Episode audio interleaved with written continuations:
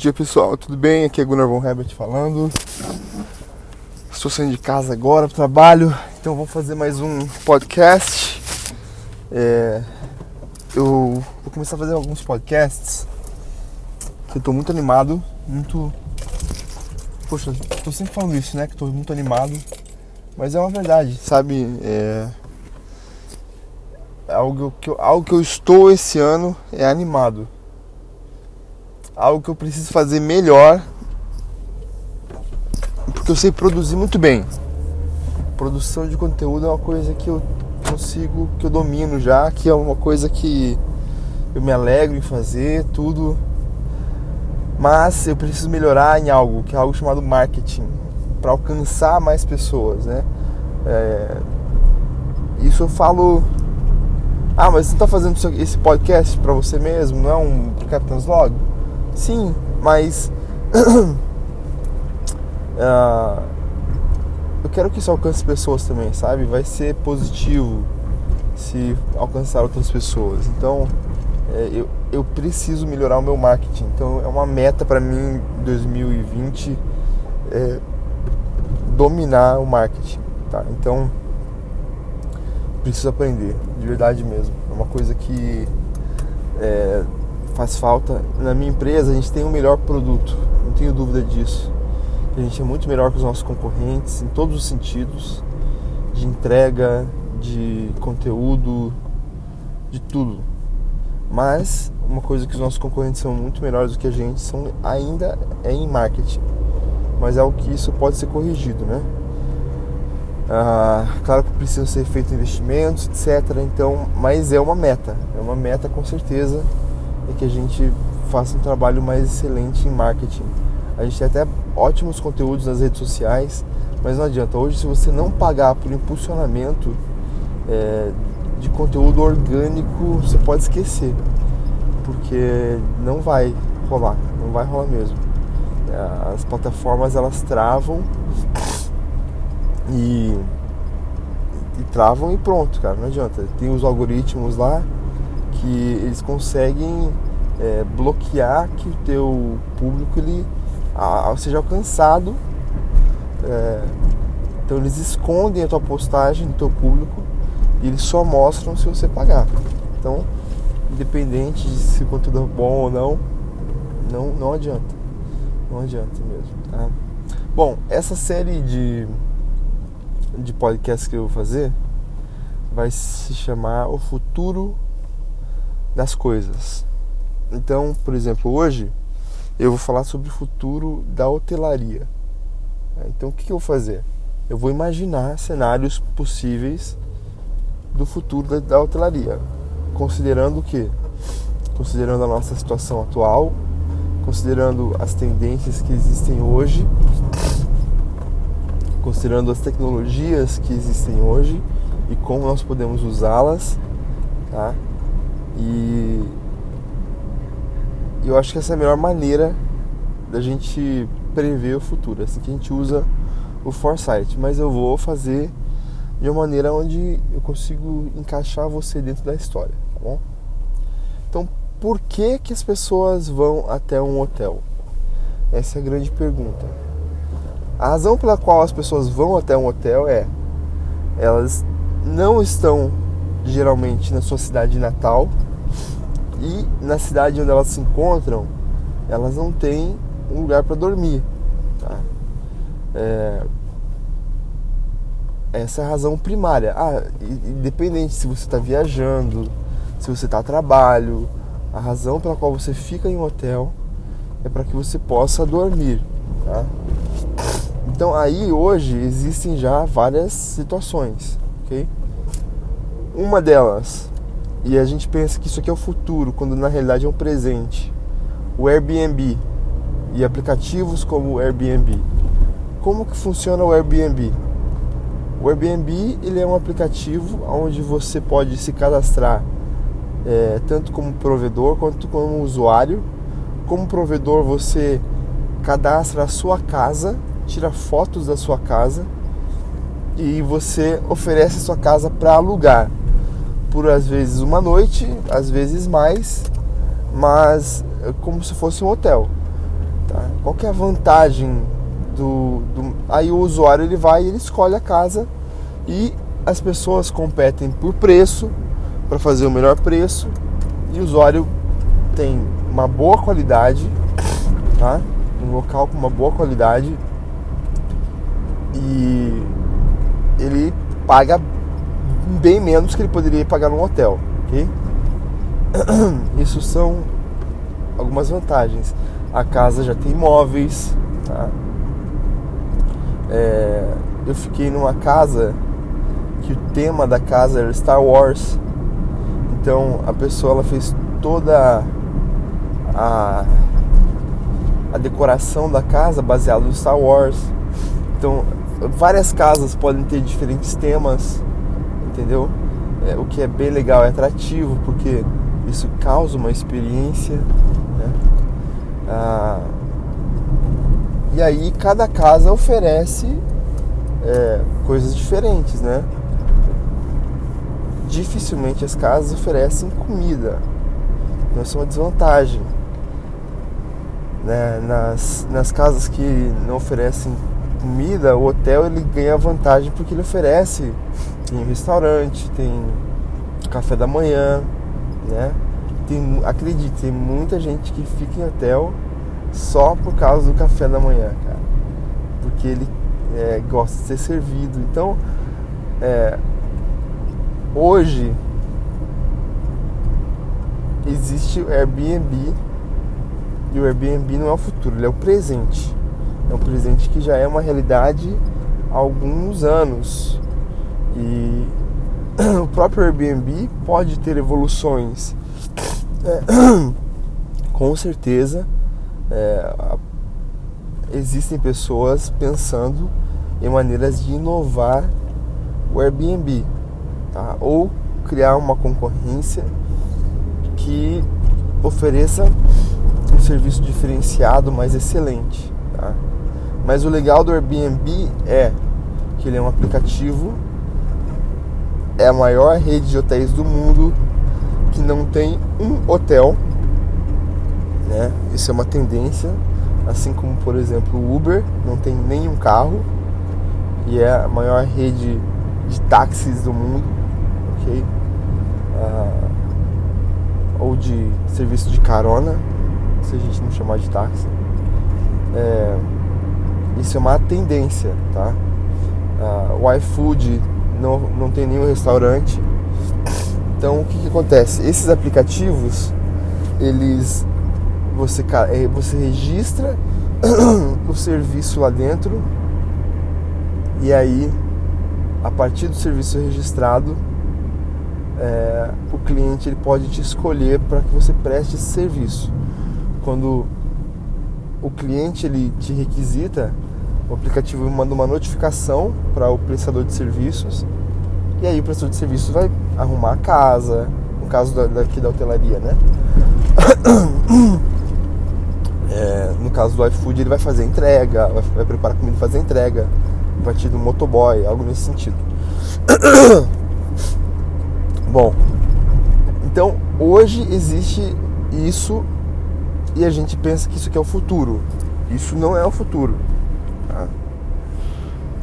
No futuro, as pessoas vão continuar precisando de ficar na casa das pessoas ou ficar na casa, ficar ter um pouso, com certeza, cada vez mais. Quanto mais o mundo se globalizar, mais vai ser necessário esse tipo de serviço.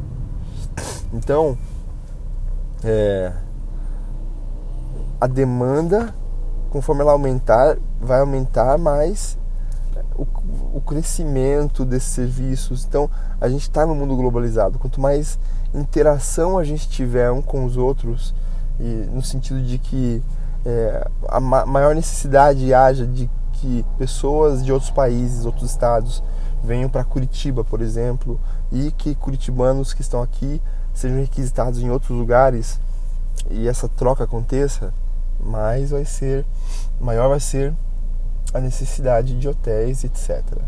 Tá? Então, é, quais são hoje as grandes vantagens dos hotéis? Primeiro, centro de convenções. Tá? É, quando você oferece um centro de convenções, você está colocando todas as pessoas no mesmo lugar e hospedadas no mesmo lugar, consequentemente, pessoas de fora, é, para um propósito. Né? Então, é, o Airbnb ele vai, ele supre para a família, para o indivíduo, né? É, é mais para a família até do que para o indivíduo. Por quê? O indivíduo ele ele gosta desse serviço do, do ser servido. Então, por exemplo, outras vantagens são café da manhã, né, serviço de quarto. Poxa, cara, é uma delícia você dar uma saída, você chegar, tá o teu quarto todo arrumado. É, é uma experiência fantástica, né? Isso acontece hoje já, mas foi uma das razões pelas quais as pessoas frequentam um hotel. Isso já, já funciona hoje muito bem. Então, é, quando você fala de, beleza, custos então para o hotel, de automação, tá? O que você pode automatizar?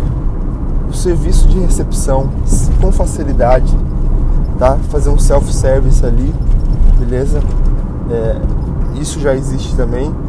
É, ainda é algo que está se desenvolvendo, então é possível que o futuro tenha mais disso, tá? mais de pessoas é, optando por ficar em serviço de self-service. Né? Qual é o grande desafio dos hotéis? É que, a, cara, eu trabalhei já em recepção de hotel. A grande questão é que as pessoas têm várias dúvidas às vezes, acontecem problemas. É, então o robô ele precisa ter automação para poder resolver tudo isso.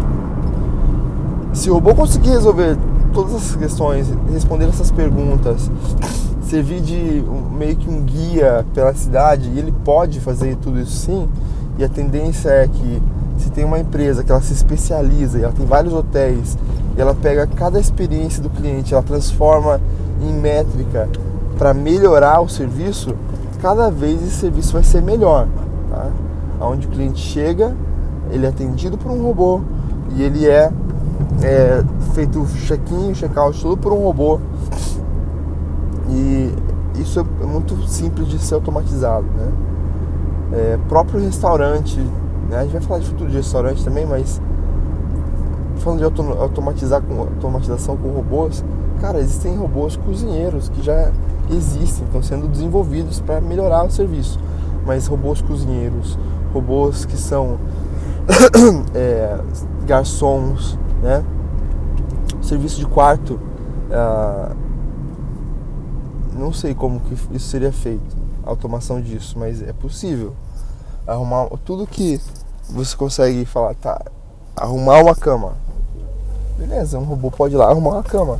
Não seria um robô humanoide, não acredito num robô humanoide que faria isso.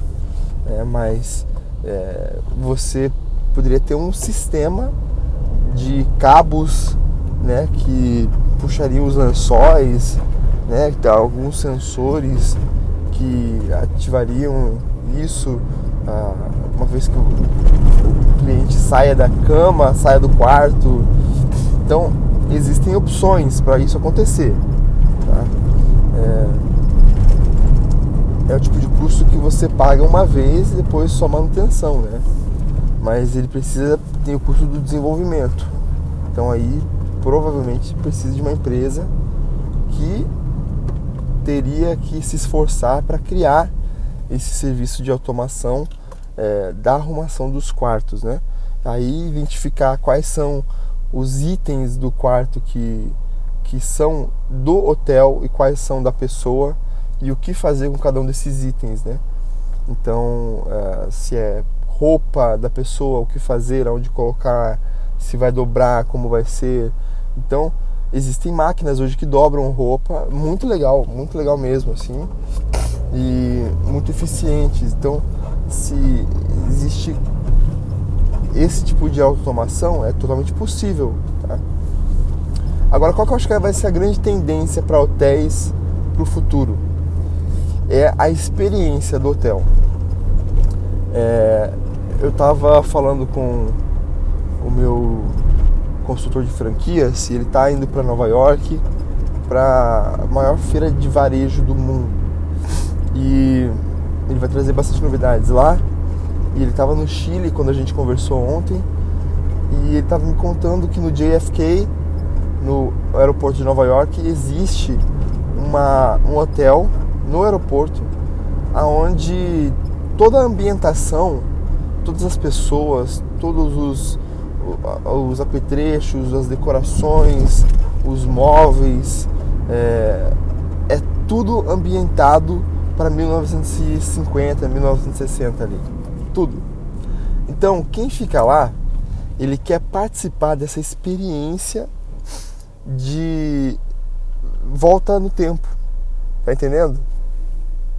Essa experiência pode acontecer com literalmente qualquer tema.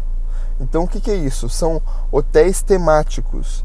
Eu creio que essa vai ser uma grande tendência para o futuro de hotéis temáticos, né? É, seja lá qual for o tema, porque tem maluco para tudo. Quanto mais isso é um negócio que é legal.